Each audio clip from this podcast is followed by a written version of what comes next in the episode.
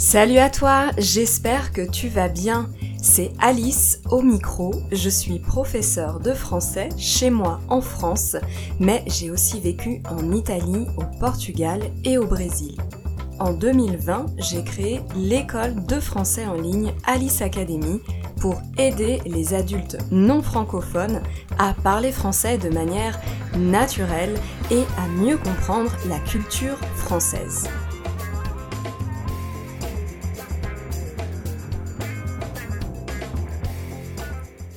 Bœuf bourguignon, coq au vin, blanquette de veau, escargot, la France est reconnue mondialement pour sa gastronomie. Mais si je te dis que je ne mange jamais ces plats, est-ce que ça veut dire que je ne suis pas une vraie Française?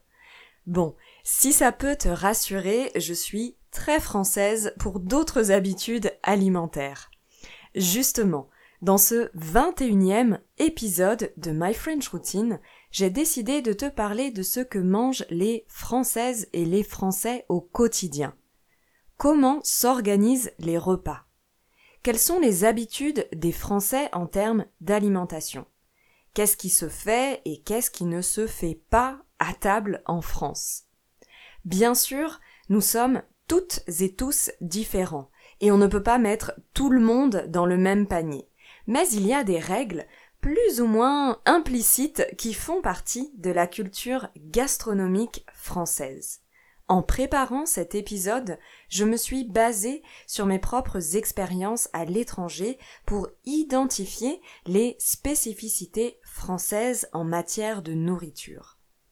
Pour commencer, je voudrais faire la distinction entre la gastronomie française, reconnue mondialement, qu'on appelle la grande cuisine, et la cuisine française du quotidien plus populaire.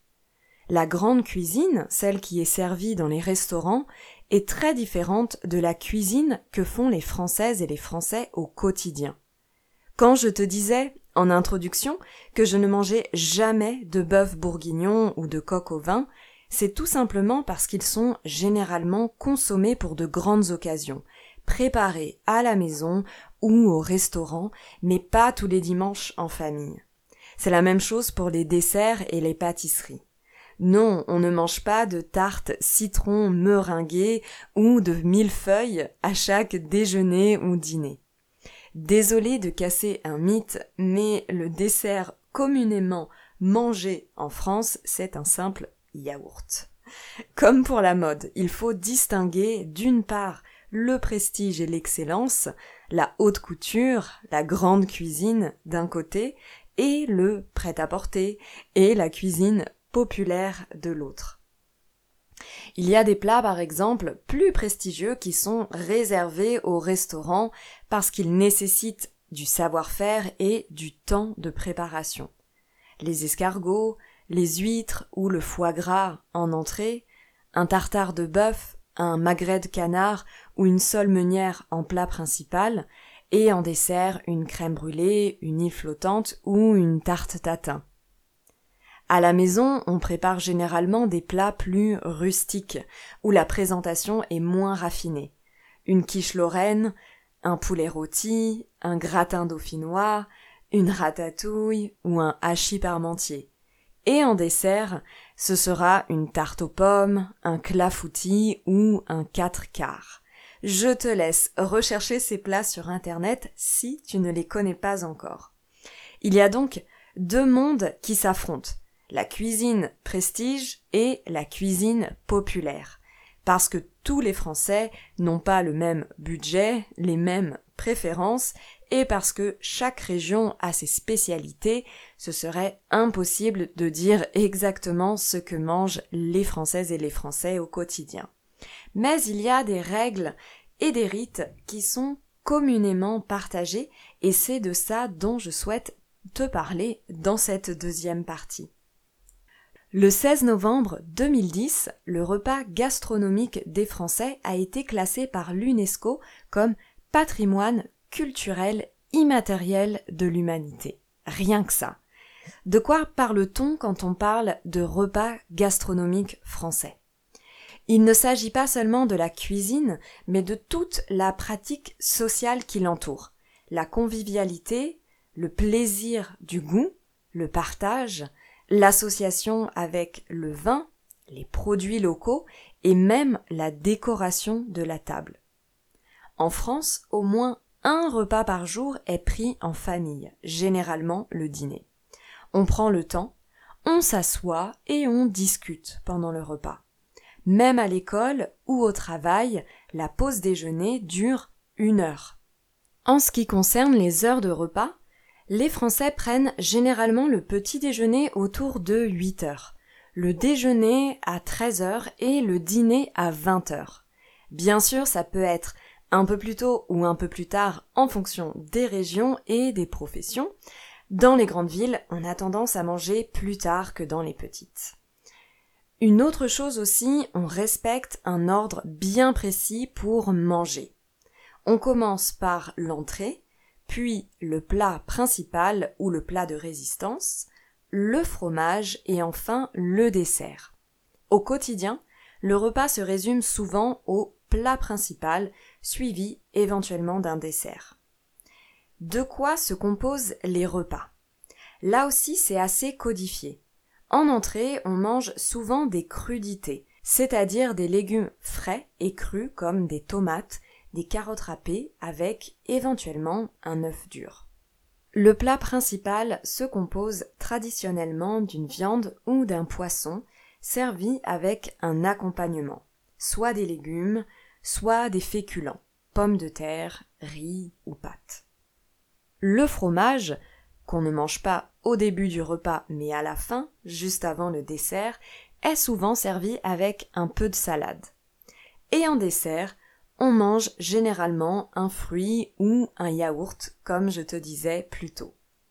Bien sûr, j'allais oublier un élément indispensable sur la table. Non, je ne parle pas du vin, quoique, mais du pain. Ça peut être typiquement une baguette, mais aussi un pain aux céréales ou un pain de campagne.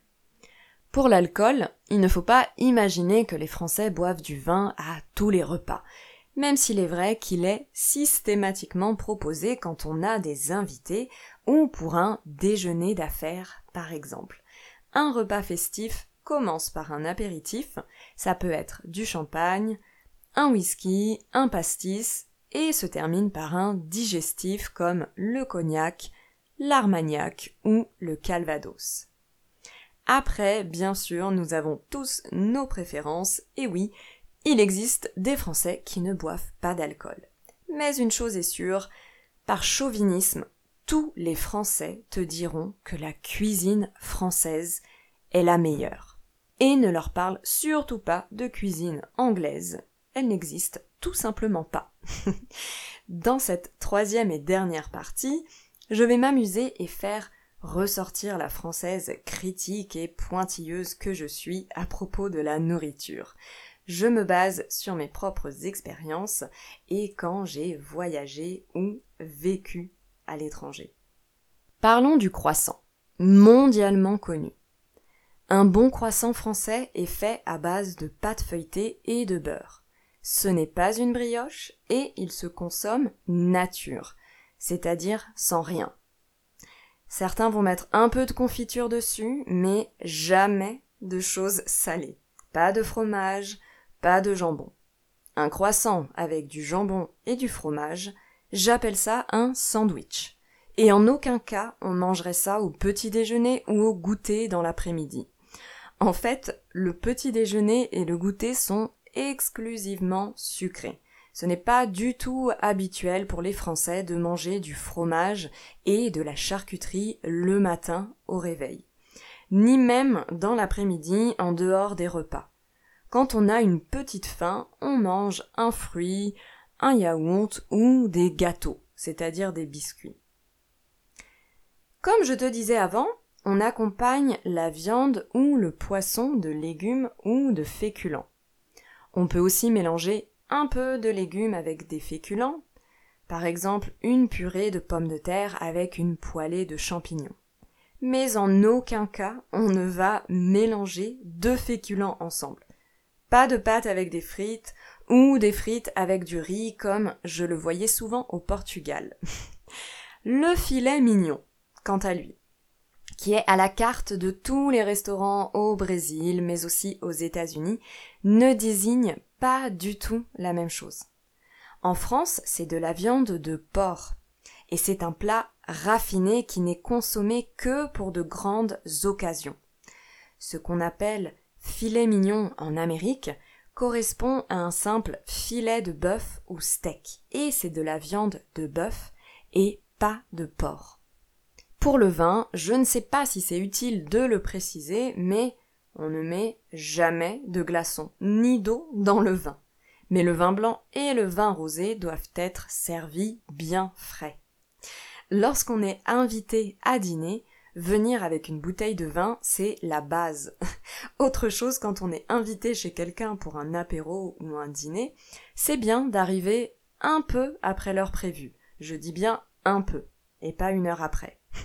On parle du quart d'heure de politesse, c'est-à-dire de 15 minutes de retard pour permettre aux hôtes de finir de se préparer tranquillement. Au moment de prendre l'apéritif ou de boire le premier verre de vin, on attend que tout le monde soit servi. Et au moment de trinquer, on dit santé ou chin, et surtout, on se regarde dans les yeux et on ne croise pas les verres. Très, très important. Et pour terminer, à table, le maître ou la maîtresse de maison sert généralement les invités. On attend là aussi que tout le monde soit servi pour souhaiter un bon appétit et commencer à manger. Voilà, cet épisode se termine. J'espère que tu as appris des choses sur la cuisine française et surtout la manière dont mangent les Françaises et les Français au quotidien. N'hésite pas à me dire en commentaire s'il y a de grandes différences entre les habitudes culturelles françaises et celles de ton pays, et aussi dis-moi les plats français que tu as déjà goûtés. Merci beaucoup d'avoir écouté l'épisode jusqu'à la fin. N'hésite pas à m'écrire pour échanger sur ce sujet avec moi. Tu trouveras mes coordonnées sur le site alice-academy.com. Si tu es inscrit à ma newsletter, tu recevras chaque semaine le lien de l'épisode et de la transcription ainsi que du contenu exclusif en français. Je te souhaite une très bonne journée et te dis à la semaine prochaine